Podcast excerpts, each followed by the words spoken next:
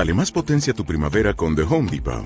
Obtén una potencia similar a la de la gasolina para podar, recortar y soplar con el sistema OnePlus de 18 voltios de Ryobi desde solo 89 dólares. Potencia para podar un tercio de un acre con una carga. Potencia para recortar el césped que dura hasta dos horas. Y fuerza de soplado de 110 millas por hora. Todo con una batería intercambiable. Llévate el sistema inalámbrico OnePlus de 18 voltios de Ryobi. Solo en The Home Depot. Haces más. Logras más.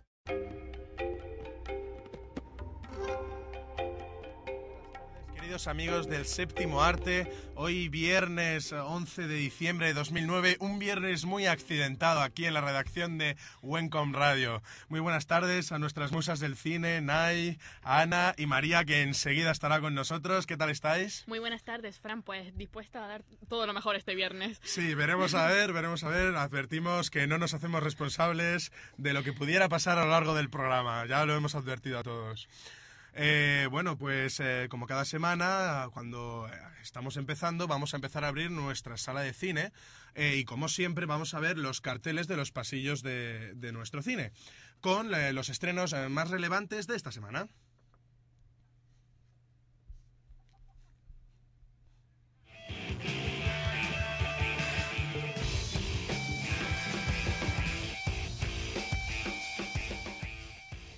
Así es, Fran, y comenzamos la semana con Algo pasa en Hollywood, que narra dos semanas en la vida de un productor de Hollywood interpretado por Robert De Niro. Durante este tiempo, el protagonista entrará en una montaña rusa en la que tendrá que hacer juegos malabares para solucionar los más improbables problemas, eh, tanto en su trabajo diario como en su vida personal.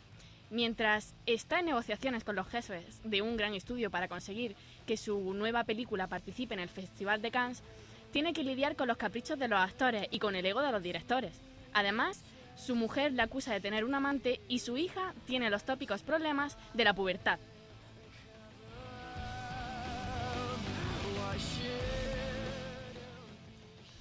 Y seguimos con la película Blindado. La trama cuenta la historia de un grupo de agentes de una compañía de seguridad que transportan dinero en un vehículo blindado y que deciden dar un golpe robando a la propia empresa que protegen.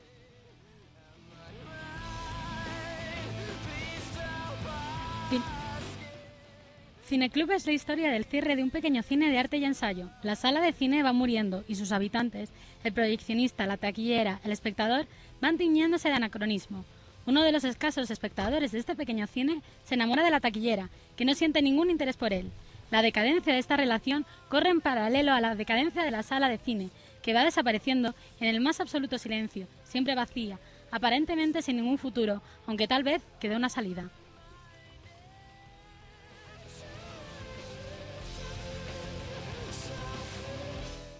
Y continuamos con el camino de los sueños. Alba y Nuria, dos jóvenes evidentes, mantienen una lucha cotidiana contra las limitaciones que les impone su discapacidad para llevar una vida normal. Su espíritu de superación y su generosidad las impulsan a alcanzar constantemente nuevos objetivos y a dedicar tiempo y esfuerzo para ayudar a los demás. No satisfechas con ser aceptadas en nuestro mundo de evidentes, consiguen metas que incluso para nosotros serían excepcionales ajenas al conformismo y llevadas por su afán de explotar todas las posibilidades que la vida les ofrece, viajarán a la India, a la Fundación Vicente Ferrer, para colaborar en la educación de niños ciegos. Las experiencias que allí vivirán marcarán el recorrido de un camino que conduce a la realización de sus sueños.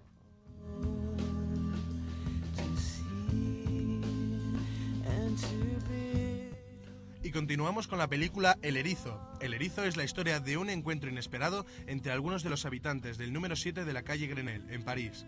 Eh, Paloma Joss, una niña de 11 años tremendamente inteligente y con un plan secreto. Eh, René Michel, portera discreta y solitaria, que bajo su apariencia inculta y arisca oculta una realidad y una personalidad inteligente y cultivada. El enigmático, el enigmático señor Kakuro, un japonés que acaba de mudarse al edificio y un montón de personajes interesantes más.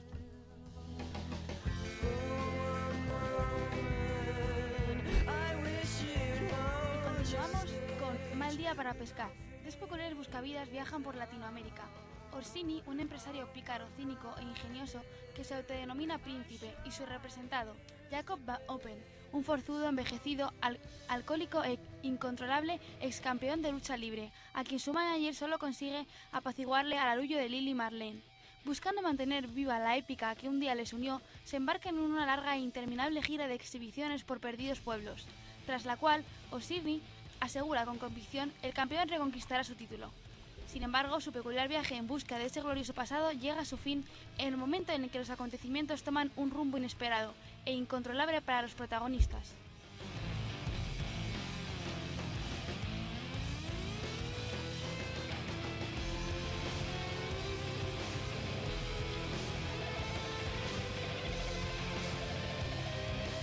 Bueno, ¿y qué estrenos, eh, qué estrenos más interesantes hemos tenido esta semana, verdad? ¿Qué- ¿Cuál es el que más os llama la atención, chicas? Pues yo creo que a mí me encanta cómo actúa Robert De Niro y algo pasa en Hollywood, seguro que será un estreno que, que, que nos sorprenderá mucho. Sí, a ver si Robert De Niro levanta un poco cabeza porque últimamente las películas que ha hecho no han sido, no han sido gran cosa. Bueno, pero tiene un buen pasado para, para reafirmar su presente de nuevo. Yo estoy totalmente de acuerdo con Nai. Creo que Robert De Niro tiene un cartel increíble y, y que aunque haya hecho malas películas, se le perdona. Bueno, a mí lo que me consuela es que la película está dirigida por el mismo director que La Cortina de Humo, que es una pe- película espléndida sobre cómo los gobiernos, eh, para despistar la atención pública, se inventan tramas eh, de cara a los medios y así mm, despistar a la gente de, de los asuntos importantes de la nación. Así que yo creo que la película puede ser muy, muy interesante. Nosotros continuamos en Sunset Boulevard cuando son las 4 y 12 minutos de la tarde.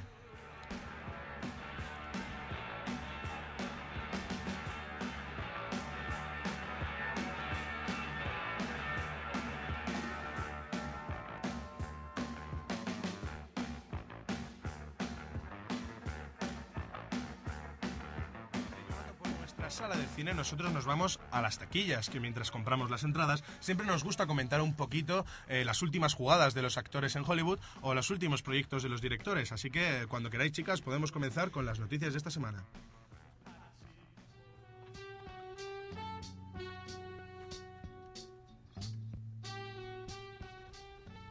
Pues, Fran, no te lo vas a creer. Vienen más historias de vampiros. Sorpréndeme, Ana, sorpréndeme. Y es que cuando Hollywood encuentra un filón suele explotarlo sin contemplaciones en un tiempo récord. Y ahora, tras el éxito de la franquicia Crepúsculo, las historias vampíricas parecen estar de moda. Así lo ha dado a entender Summit Entertainment, productora de la saga basada en la obra de Stephanie Meyer, y sobre la que se rumorea que tiene en mente un nuevo proyecto venido de ultratumba. En este caso se trataría de la vida de Vlad Tepes, príncipe de Valaquia y el hombre, y el hombre tras la leyenda de Drácula. Al parecer, la historia se centrará en la vida del joven príncipe y en las temibles y sanguinarias atrocidades cometidas por él. De lo poco seguro que se sabe hasta ahora, parece que la productora de Brad Pitt, Plan B, estará en el proyecto. Incluso ya se rumorea que podría tener un pequeño papel para dar caché al producto final. El guion que ha dado origen a la idea es del actor Charlie Hunnam, visto en Hijos de los Hombres, para quien es además su debut como guionista. Anthony, Mandler, por su parte, reali- realizador de videoclips de artistas como Rihanna o Eminem, ha presentado su candidatura para ser, para ser su director. Si la idea sigue tomando forma, quedará por ver si lo hará si- siguiendo el taquillero estilo de Crepúsculo o por en contra apuestan por una historia más oscura y arriesgada, o al menos diferente.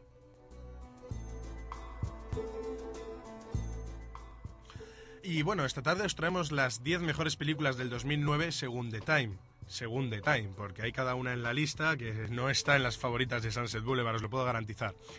Bueno, como os iba diciendo, se acerca el final de año y como es costumbre, es el momento en el que más o menos casi todas las webs andan colgando sus diversas listas dedicadas a las mejores películas del año y toda clase de opiniones alternativas.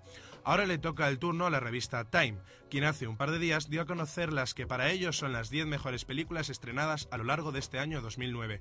Al mismo tiempo que daba a conocer sus numerosas, habituales e interesantes listas anuales sobre lo mejor de lo mejor en los más diversos ámbitos de la vida moderna.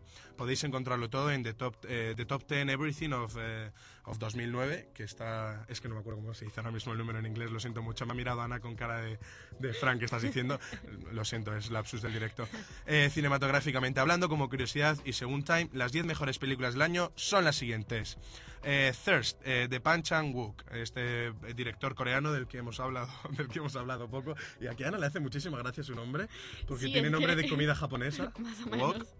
Eh, bueno, estaba una de las favoritas de María, Distrito 9. Favoritas nuestras, Fran. Te digo lo mismo. Tú y yo fuimos al cine juntos y salimos diciendo lo mismo. Esta película es un horror. Es un horror, está en el puesto número 9, Distrito, Distrito 9. Así que habrá que ver cuánto hay que querer esta lista o no hay que querérsela, porque yo no me la creo ya si está Distrito 9 en el 2. Pues en el número 8 está On Time and the, and the City. Eh, después en el número 7, Un hombre soltero. En el número 6, La cinta blanca. Eh, número 5, Up in the Air. Eh, en el número 4, The Heart Locker. En el número 3, El super zorro, de la que no hemos oído hablar ninguno de nosotros. Ni. En el número 2, y creemos que mal merecido porque debería estar en el número 1, Totalmente de Up, acuerdo. la gran taquillera de Pixar, de la obra maestra de animación de este año, Up. Y en el puesto número uno también estás de enhorabuena, Ana, porque es otra película de animación. Tiana y el Sapo está, eh, según Time, como la mejor película de este año 2009.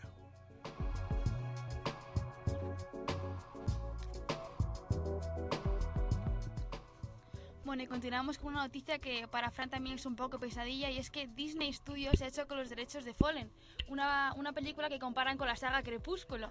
Y esta es una novela para adolescentes escrita por Lauren Kate en la que ángeles, inmortales y reencarnaciones tienen su protagonismo. Max Ciardi y Gordon Gray se encargarán de producir la cinta a través de Mayen Productions. Amor, ficción, adolescentes. Seguro que muchos ya habrían pensado en una nueva Crepúsculo, como hemos dicho, y efectivamente así es, ya que este libro, publicado la pasada semana por Delacour Books, es el primero de una serie de cuatro obras, todas ellas incluidas en el acuerdo con Disney. La historia cuenta que Lucy, una niña de 17 años, es una nueva estudiante de Sword and Cross, que en español sería Espada y Cruz, en un internado reformatorio en Savannah, Georgia. El novio de Lucy murió en circunstancias sospechosas y ella se encarga con la culpa de su muerte. Mientras se mueve por los, por los poco amistosos pasillos de Sword and Cross, donde cada estudiante parece tener una historia muy desagradable. Pero al conocer a Daniel, un guapo estudiante, Lucy siente que hay una atracción para estar allí, aunque no sabe cuál es. Lo descubriremos cuando se estrene la película en las grandes pantallas. Los abrazos rotos, Zelda 211 y el baile de la victoria, precandidatos a los Globos de Oro. Los abrazos rotos de Pedro Almodóvar, Zelda 211 de Daniel Monzón y el baile de la victoria de Fernando Trueba optarán a una nominación en la categoría de mejor película extranjera en la próxima edición de los Globos de Oro. La coproducción hispano-argentina El secreto de sus ojos de Juan José Campanella también está entre las cintas preseleccionadas. Los candidatos definitivos a los Globos de Oro, la antesala de los Oscar, se, con- se conocerán el próximo 15 de diciembre. La gala la gala de la entrega de los galardones se celebrará el 17 de enero del 2010.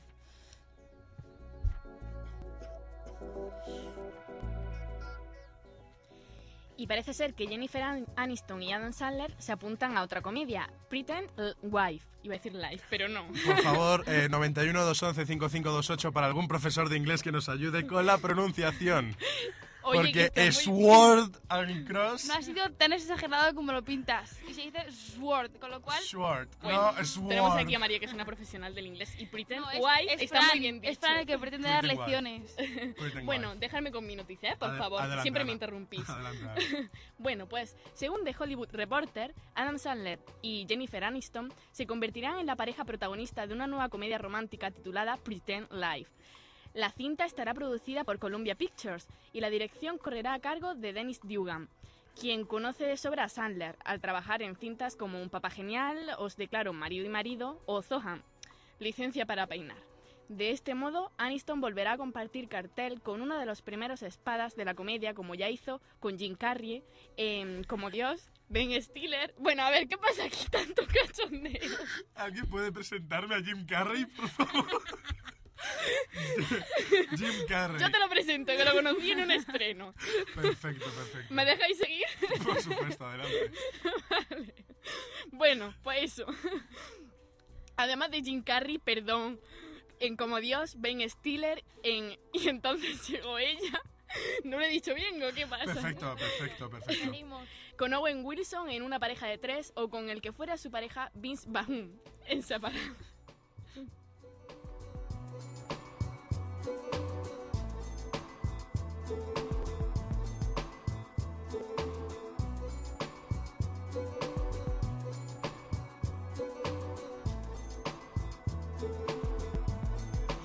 Nueva película de Jim Carrey y Vince Vaughn, nosotros nos vamos...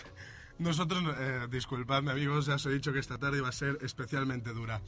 Eh, cuando son las eh, 4 y 20 de la tarde nos vamos a escuchar un poquito de música de películas. Seguro que a Vince Vaughn le encanta esta, esta canción de la, de la película El diario de Bridget Jones, que bueno, seguro que aquí todos la habéis oído, la habéis visto. La canción se titula All By Myself y bueno, como podéis escuchar es una canción preciosa, el diario de Bridget Jones. and making love was just for fun. Those days are gone. Living alone, I think of all the friends I've known. But when I dial the telephone,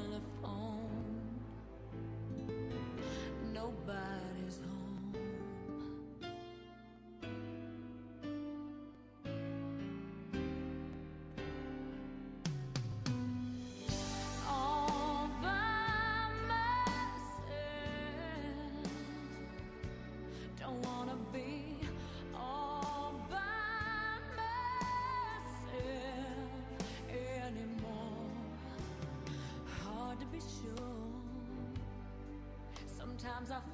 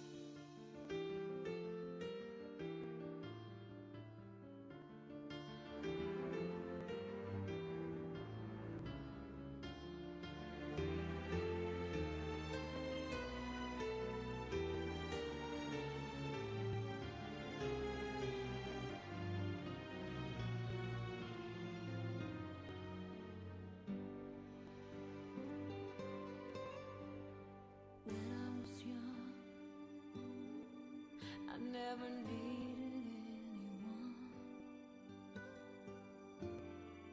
and making love was just for fun. Those days are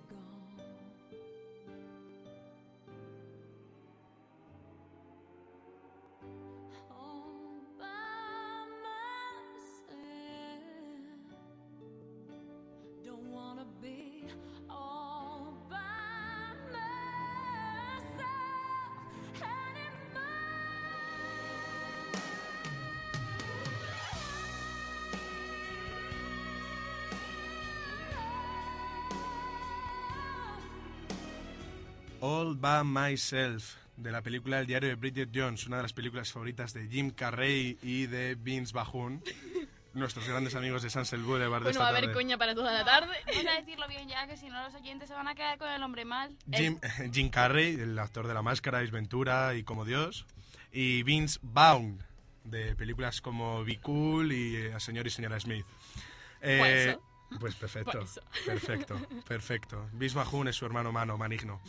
Eh, bueno, nosotros continuamos en Sunset Boulevard y como cada tarde, cuando ya son las 4 y 25, eh, que por un día vamos siguiendo el horario perfectamente, vamos a ir caminando hacia nuestras salas de cine para aprender un poquito más eh, sobre el mundo del séptimo arte. Y como no podía ser de otra manera, primero vamos con la sala del terror y la ciencia ficción.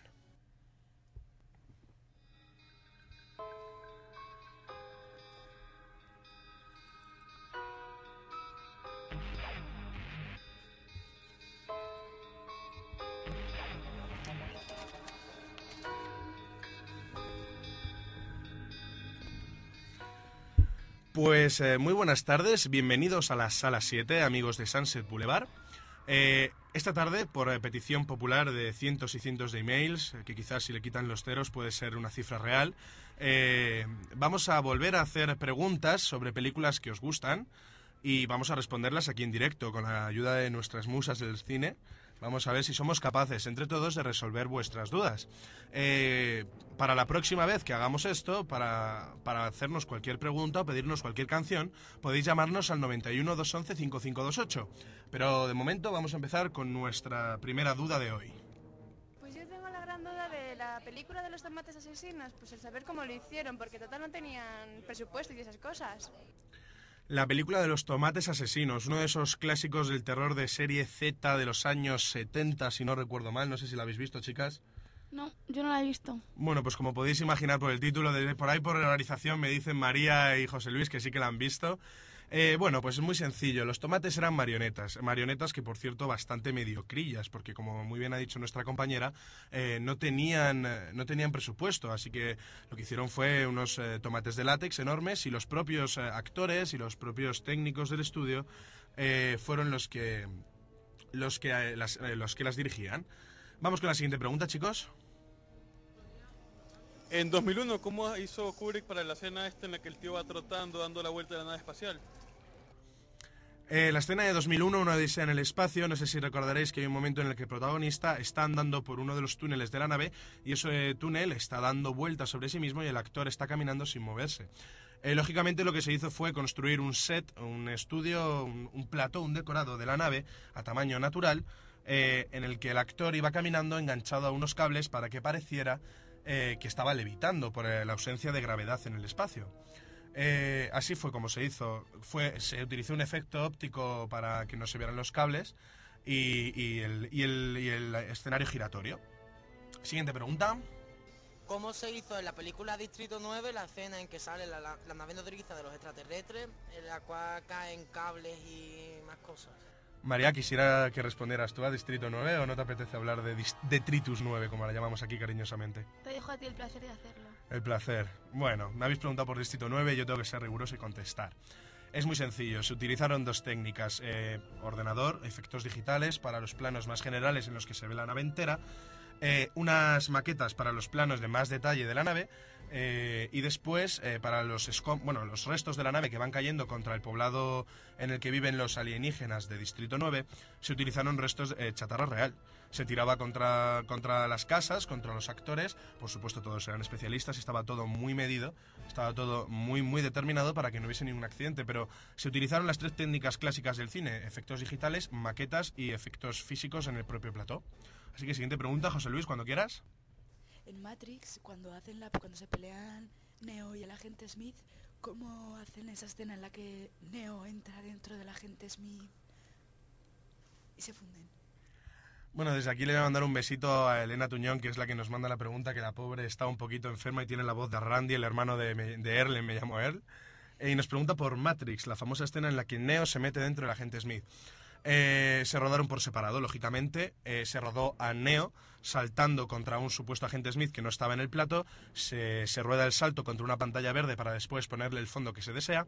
Y con el agente Smith se hizo lo mismo, se le rodó por separado. Luego con efectos de ordenador, que lo hicieron Sony Pictures y Mageworks, que fueron la empresa de efectos digitales que lo hicieron, eh, juntaron las dos imágenes y con retoques digitales consiguieron que pareciera que Neo saltaba dentro del agente Smith. Pero se hicieron en dos secuencias separadas, se, se les rodó por separado y se juntaron en postproducción. A mí me gustaría saber cómo hicieron el traje de Spider-Man. El traje de Spider-Man, pues si fuese solo uno, pero es que se utilizan hasta 40 trajes por cada película, sin contar el resto del vestuario, claro. El, el dir- el diseñador de vestuario de Spider-Man es eh, John Akeson, eh, y bueno, es el que diseñó el, traje en las tres películas. Y, digamos que los 40 trajes tienen una base de látex para que sea, se funda, se pegue bien al cuerpo de Tobey Maguire, que es el actor. Eh, y, y parezca el traje de Spider-Man. Luego también la máscara, no sé si os habéis dado cuenta viendo la película, que cuando se pone la máscara tiene la forma del dibujo. O sea, no tiene los, eh, las facciones de la cara de- de- del actor, eh, desaparecen en cuanto se pone la máscara y, y tiene esta expresión neutral que tiene Spider-Man en todos los cómics. Eso se consiguió poniéndole una máscara debajo del traje. eh, porque lógicamente cuando se ponen dobles o se pone cualquier otro silicona? actor... ¿Cómo? ¿Con silicona? Era una máscara de silicona, efectivamente. Efectivamente, era una máscara de silicona blanda para que resultase lo menos molesta eh, po- eh, posible al actor y que tenía esa forma neutra que además era eh, ayudaba muchísimo a la hora de tener a un doble debajo del traje porque así no se reconocen las facciones reales. Es decir, podía ser que Toby no se hubiera puesto nunca el traje, que no claro, es que verdad. podía ser Fran mismamente. Podría que ser, yo, podría ser yo mismo perfectamente, con un traje de licra bien apretadito. Sí, qué sexy estaría. Siguiente pregunta. Hola, yo quería saber cómo se hizo la carrera de vainas en Star Wars Episodio 1. Pues la carrera de vainas en Star Wars, en el episodio 1, eh, ¿vosotros qué decís? ¿Os acordáis de la escena? Sí, yo sí me acuerdo. Y yo sé que tenemos un profesor que le encantaría saber cómo se ha hecho esa escena. Uno que le encanta Star Wars. Pues... ¿Tenéis alguna idea? Porque os sorprendería saber cómo se hizo. Yo sé que se rodó en Túnez. Pues eso es lo que piensa todo el mundo, pero es que ningún plano de esa carrera se hizo en Túnez. Se rodaron maquetas, eh, que son las vainas, se rodaron todas las maquetas, eh, con, eh, también se hicieron eh, vainas hechas por ordenador y todos, absolutamente todos los fondos que se ven durante la carrera están generados por ordenador basándose en fotos de Túnez, efectivamente.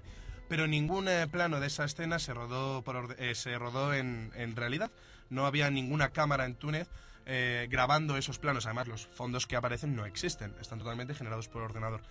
Eh, así fue como se hizo, mezclando ordenador con maquetas, como ya viene, como vengo diciendo es costumbre, y la empresa que lo hizo fue Industrial Light and Magic, para mí la mejor empresa de efectos digitales de la historia del cine. Y no sé si nos queda alguna pregunta más, me comentan desde, desde realización que hemos acabado con las preguntas de esta semana.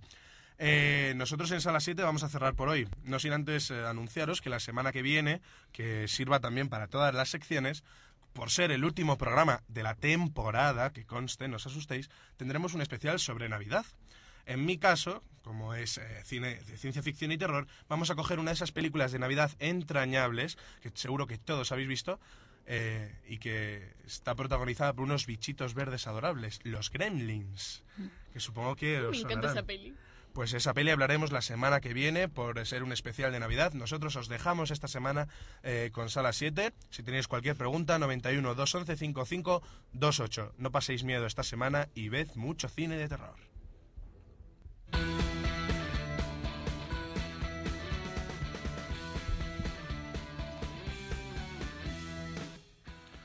Y saliendo de la sala 7, después de escuchar las preguntas de todos nuestros amigos de Sunset Boulevard, nos vamos a la parte de atrás del cine donde los más oscuros deseos de todos los adolescentes aparecen.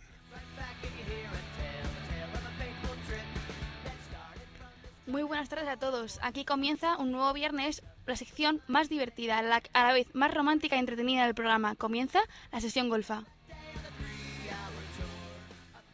Hoy os traigo la película Cómo perder a un chico en 10 días. ¿Qué os parece, chicos? ¿La conocéis? Una película muy graciosa, hay que reconocerlo. Ana me dicho antes que, que le encantaba especialmente. Sí, muy romántica y muy bonita. A Al ti, final... a ti lo que te gusta es el chico al que hay que perder en 10 días. También. No, no, a ese chico no hay que perderlo en 10 días. Uno feo y gordo sí, pero a ese no.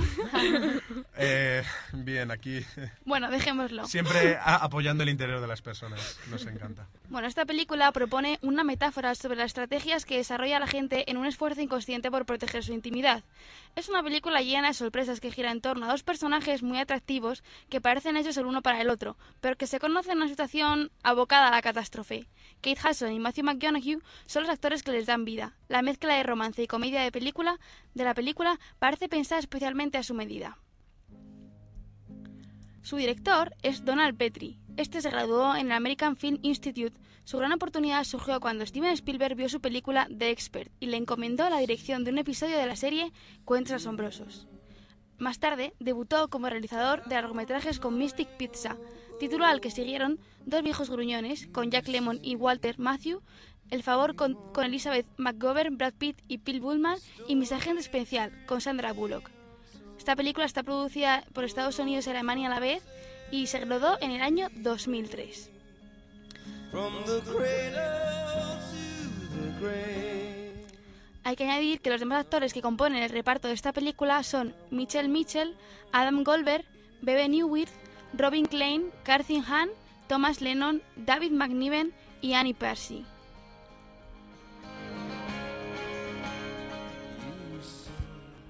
Para resumir la trama de la película, podemos decir que la protagonista, Andy Anderson, protagonizada por Kate Hudson, escribe una columna en la revista Composure. Debe terminar un reportaje muy poco usual y tiene muy poco tiempo para conseguirlo. Que he pensado que podría salir con un chico y luego alejarlo de mí. Pero solo empleando los errores clásicos que la mayoría de mujeres como Michelle cometen continuamente. Lo escribiré como un diario y serán como consejos para una relación, pero al revés. Lo que no hay que hacer. Sí. Cómo perder a un chico en 10 días. Como habéis podido comprobar, se trata de escribir basándose en experiencias de primera mano sobre todas esas cosas que hacen que las mujeres, que hacen las mujeres para alejar a los hombres de su lado, sin quererlo. Y debe tenerlo listo en 10 días. Su misión es encontrar a un chico, hacer que se enamore de ella y luego provocar todos los errores típicos que pueden suceder cuando se tiene una cita, para que el chico pase de ella. Estos errores de los, que os, de los que os hablamos pueden ser de lo más común en las parejas normales, como no dejar suficiente espacio a la otra persona o descuidar ciertos detalles. Pero sin embargo, hay otros verdaderamente sorprendentes y divertidos, como el que escuchamos a continuación. Pregúntale a la princesa Dorita si sale a jugar. ¿Quién es la princesa Dorita?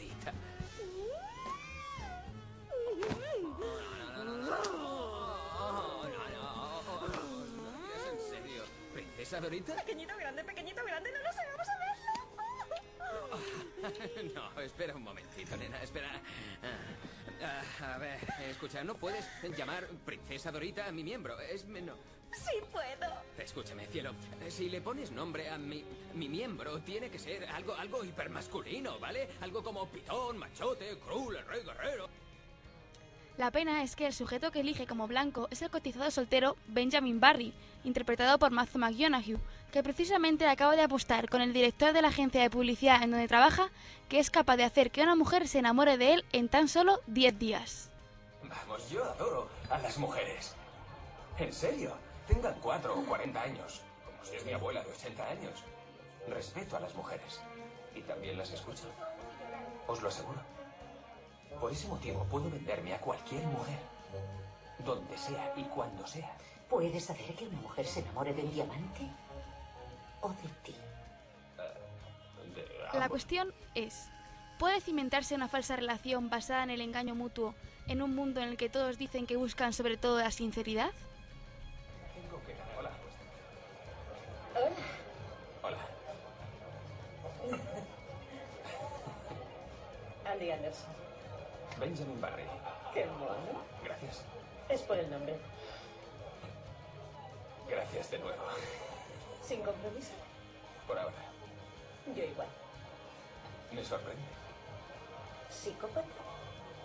Rara vez. Mm, Interesante. ¿Quién sabe? ¿Tienes hambre? ¿Cómo lo has adivinado? ¿Nos vamos? Ya. ¿De acuerdo? Bien. La actriz Kate Hudson comenta que su personaje también resultará atractivo para los espectadores de ambos sexos. Andy es una espabilada profesional de Nueva York que tiene más cosas en la cabeza que cuestiones de maquillaje y tratamientos láser. Es la chica que las chicas sueñan, sueñan ser y el tipo de mujer con la que los hombres quieren salir. Por supuesto, parece perfecta, pero no lo es. Tiene tanto miedo como todos nosotros a resultar vulnerable. Al fin y al cabo, cuando una baja la guardia está corriendo un gran riesgo. Por su parte, Matthew McConaughey cree que su personaje, Benjamin, se parece mucho al, de Andy en el sentido de que es difícil que no le caiga bien al público.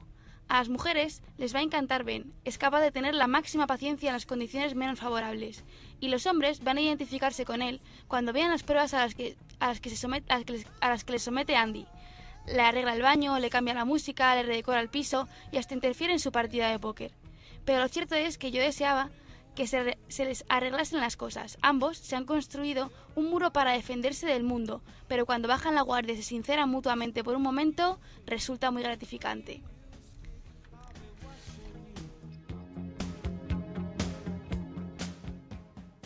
Como curiosidad es aquí comentar que todos los exteriores de cómo perder a un chico en 10 días se rodaron en Nueva York.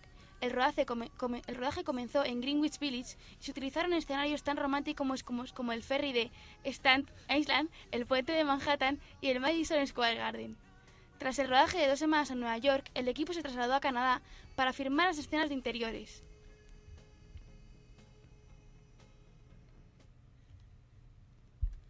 Bueno, y esto es todo por, por esta sección de sesión golfa y les espero la semana que viene otra vez los viernes y traeré mm, un especial de Navidad, como ya ha comentado antes Fran, y, y no es otra película que Love Actually. Espero que os guste mucho y hasta la semana que viene, chicos. Pues muchas gracias, María. Y ahora nos vamos directamente a las filas de delante del cine, donde nos está esperando Ana con un montón de niños que están deseando de hablar, eh, deseando hablar de su nueva película de esta semana.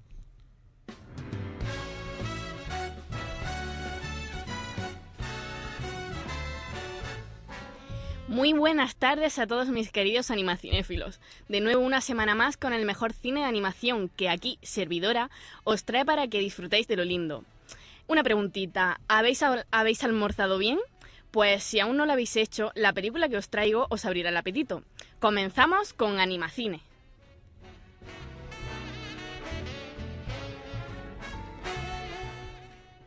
Columbia Pictures y Sony Pictures traen a nuestras pantallas la adaptación del libro infantil de los hermanos Barrett, Lluvia de albóndigas, una parodia animada de, catástrof- de catástrofes como Armageddon, Twister o Independence Day. Desde que era pequeño, Flynn Lockwood soñaba con ser un inventor famoso. Lo malo es que sus inventos solían ser un poco rarillos. Un televisor con mando a distancia, zapatos sin cordones fabricados con aerosol, un lector de pensamientos de animales y... ¿Qué pasa?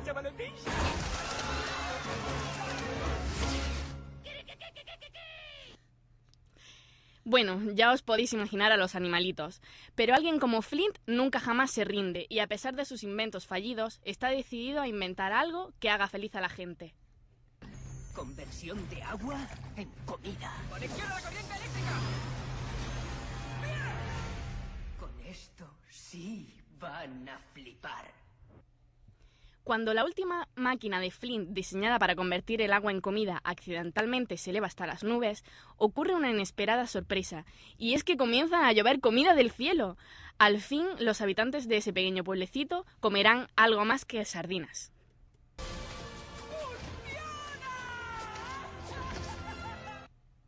Pero cuando la gente comienza a pedir más y más comida, la máquina empieza a fallar lanzando tornados de espaguetes y albóndigas gigantes, con el pueblo a punto de ser enterrado bajo montañas de gominolas. Y sirope de caramelo, está en manos de Flynn y su nueva amiga Sam apagar la máquina y hacer que todo vuelva a la normalidad. ¿Lo conseguirán? Sony Pictures da el gran paso a la nueva generación del 3D de forma impecable, ya que sus anteriores películas, Colegas en el Bosque y Locos por el Surf, dejaron mucho que desear. Lluvia de albóndigas es una película llena de diversión en deliciosas tres dimensiones que hará reír tanto a niños como a los, a los no tan niños y que está en nuestras pantallas desde el pasado 4 de diciembre. Además, como ya sabéis, es Flippy quien dobla al protagonista de la historia. Así que si tenéis hambre de emoción y apetito de aventuras, vais a daros un buen banquete con esta película. Así que os recomiendo que vayáis a verla a vuestro cine más cercano. Por esto, con esto hemos terminado mm, la sección por hoy, así que os espero la semana que viene con nuestro especial de Navidad. Un besito a todos.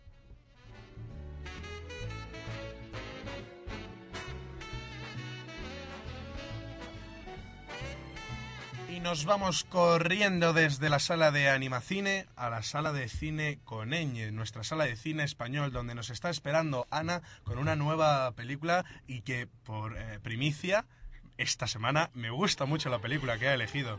Me gusta mucho la película que ha elegido. Muy buenas tardes, Ana. Muy buenas tardes, Fran. Bueno, hoy en esta sección de Cine con Ñ hablaremos sobre una de las películas del cineasta Alejandro Al- Amenábar, Abre los ojos.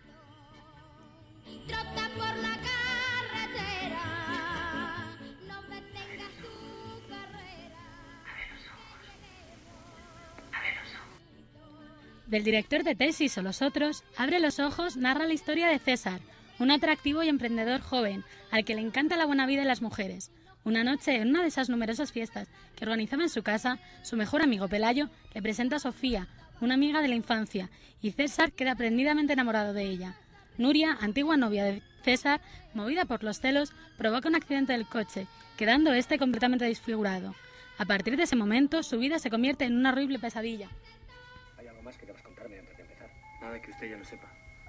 Que iba a cumplir 25 años y que me gustaba comer, dormir y hacer el amor, como a todo el mundo. Y ya sabe usted lo que hace todo el mundo cuando se levanta. Estás aquí porque has matado a una persona. ¿O es que no lo recuerdas? Haz el favor de decirme lo que pasó esa noche. Eres un hijo de puta, César. ¿Qué soñaste, César? No lo sé. Solo recuerdo fragmentos. ¿Qué pasa? ¿Tienes miedo? No tienes por qué tener miedo. ¿Te acuerdas también de lo que le hiciste a Sofía? ¡No vuelvas a tocar a Sofía, ¿me oyes? ¿De verdad crees que eres un monstruo? Tuvo que ser un montaje. Una gran broma para volverme loco. Con todos compinchados. Nuria, Pelayo, la policía. En el reparto destaca Penélope Cruz, que en este caso da vida a Sofía, una bella joven estudiante de arte dramático, que se siente atraída por César antes del fatídico accidente, y Eduardo Noriega, quien interpreta el papel principal de César. Esta película, que se rodó en 1997, fue propuesta para 10 candidaturas a los premios Goya, sin embargo, no obtuvo ninguna de las preciadas estatuillas. En el año 2001 se rodó en Estados Unidos Vanilla Sky, un remake de Abre los Ojos, en el que Penélope Cruz volvió a interpretar el papel de Sofía.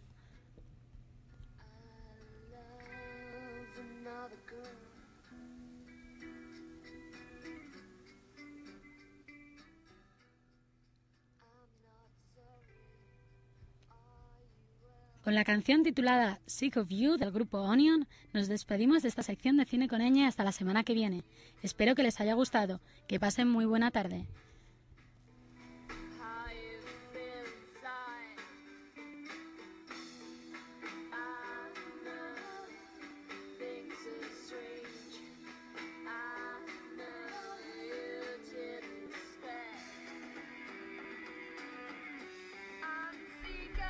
Y después del cine con ñ es hora de escuchar otro poquito de música cuando son la, prácticamente las 5 menos eh, 10 minutos de la tarde eh, aquí en Sunset Boulevard. ¿Que queréis eh, que os pongamos alguna canción determinada de alguna película que os encanta? Pues ya sabéis lo que tenéis que hacer. Llamarnos al 91 211 5528. 91 211 5528. Y antes de poner la canción me gustaría mandar un saludo a nuestro profesor de radio Juanjo, que no sé si estará por aquí todavía, pero seguramente estará pensando en qué demonios malgasté yo el año anterior con estos Yo chavales. también quiero hacer un saludito. Haz un saludito antes de la canción. Un saludito para Vero, que se lo hemos dicho antes, y otro para Adri, que me está escuchando. Pues un saludito con esa voz tan tierna de Coderito Degollado de María. Nosotros nos vamos con la siguiente banda sonora, como habíamos dicho. Eh, no sé si habéis visto la película Tomb Raider, protagonizada por Angelina Jolie. Sí, sí, por supuesto, sí, sí, sí. Esa especie... Hubo un boom con Tomb Raider. Un boom época enorme, de una, un- una talla 100 más o menos el boom. Exacto. Ma- Oye, más o no, menos. Yo tengo hasta que tiene juego unos de la pechos muy Play. bonitos. Eh, Operados, es como si pones a Indiana Hombre, Jones no todas con no las dos podemos balones de tener playa. naturales. Indiana Jones con dos balones de playa, eso es Tomb Raider. Lo que pasa es que la banda sonora es buena, porque es U2 quien hace la banda sonora. No sé si esta canción que empieza a escuchar de fondo eh, os suena, es la de Elevation eh, del grupo U2 eh, y de la película de la recauchutada Angelina Jolie, Tomb Raider.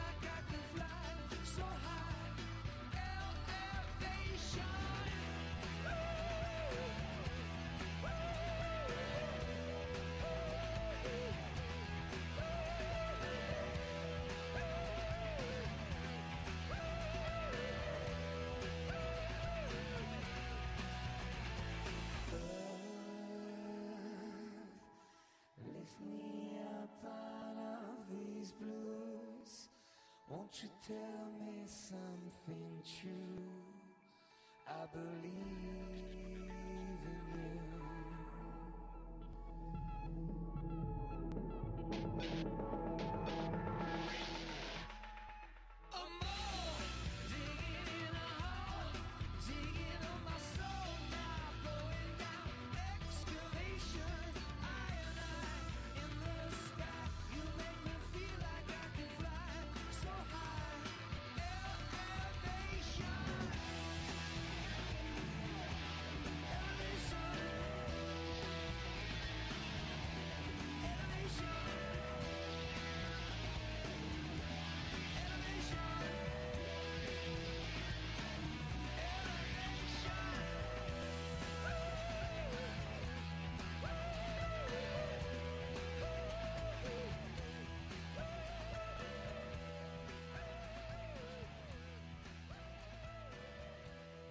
Y después de disfrutar de esta canción de la recauchuta, bueno, es de U2, la recauchutada de Angelina Jolie en Tomb Raider, como ya he dicho antes, eh, nos vamos a descansar un poquito, ¿no? Que ya ha sido bastante, bastante cine por hoy. ¿Qué os Bastante parece? duro el día de hoy. Eso, ha sido, Ha sido bastante duro. Entre que, Día casi, agitado, día entre agitado. que casi explota el estudio entero hace a- 10 minutos antes de entrar a hacer el programa, entre que se ha colgado todo, entre que, bueno, ha sido terrible hoy. Eh, nos vamos a nuestra cafetería a debatir un poquito. ¿Qué os parece? Un besito y un tomatazo esta semana, a ver a quién se lo vamos a dar.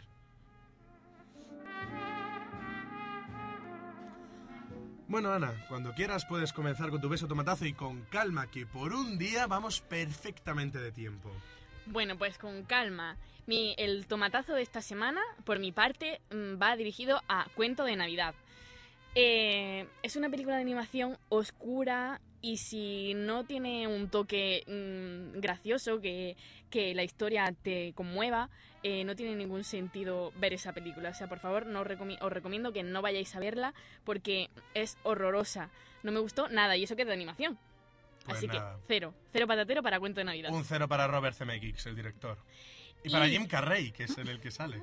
No sale, lo dobla. No, no, pero es el actor. O sea, vamos a ver, la técnica de la peli es eh, performance capture, entonces es eh, Jim Carrey con un traje act- actuando. Y Jim Carrey, Jim Carrey. ¿no? Jim Carrey. Pero lo Carrey, dibujan Carrey. por encima. Claro, claro, dibujan por encima de él, pero es él. Pero Los se- solo movimientos- captan los movimientos, Los ya, movimientos ya. y la cara, todo es suyo. Ujú. Es suyo. Jim- lo que pasa es que Vince Bajun no sale.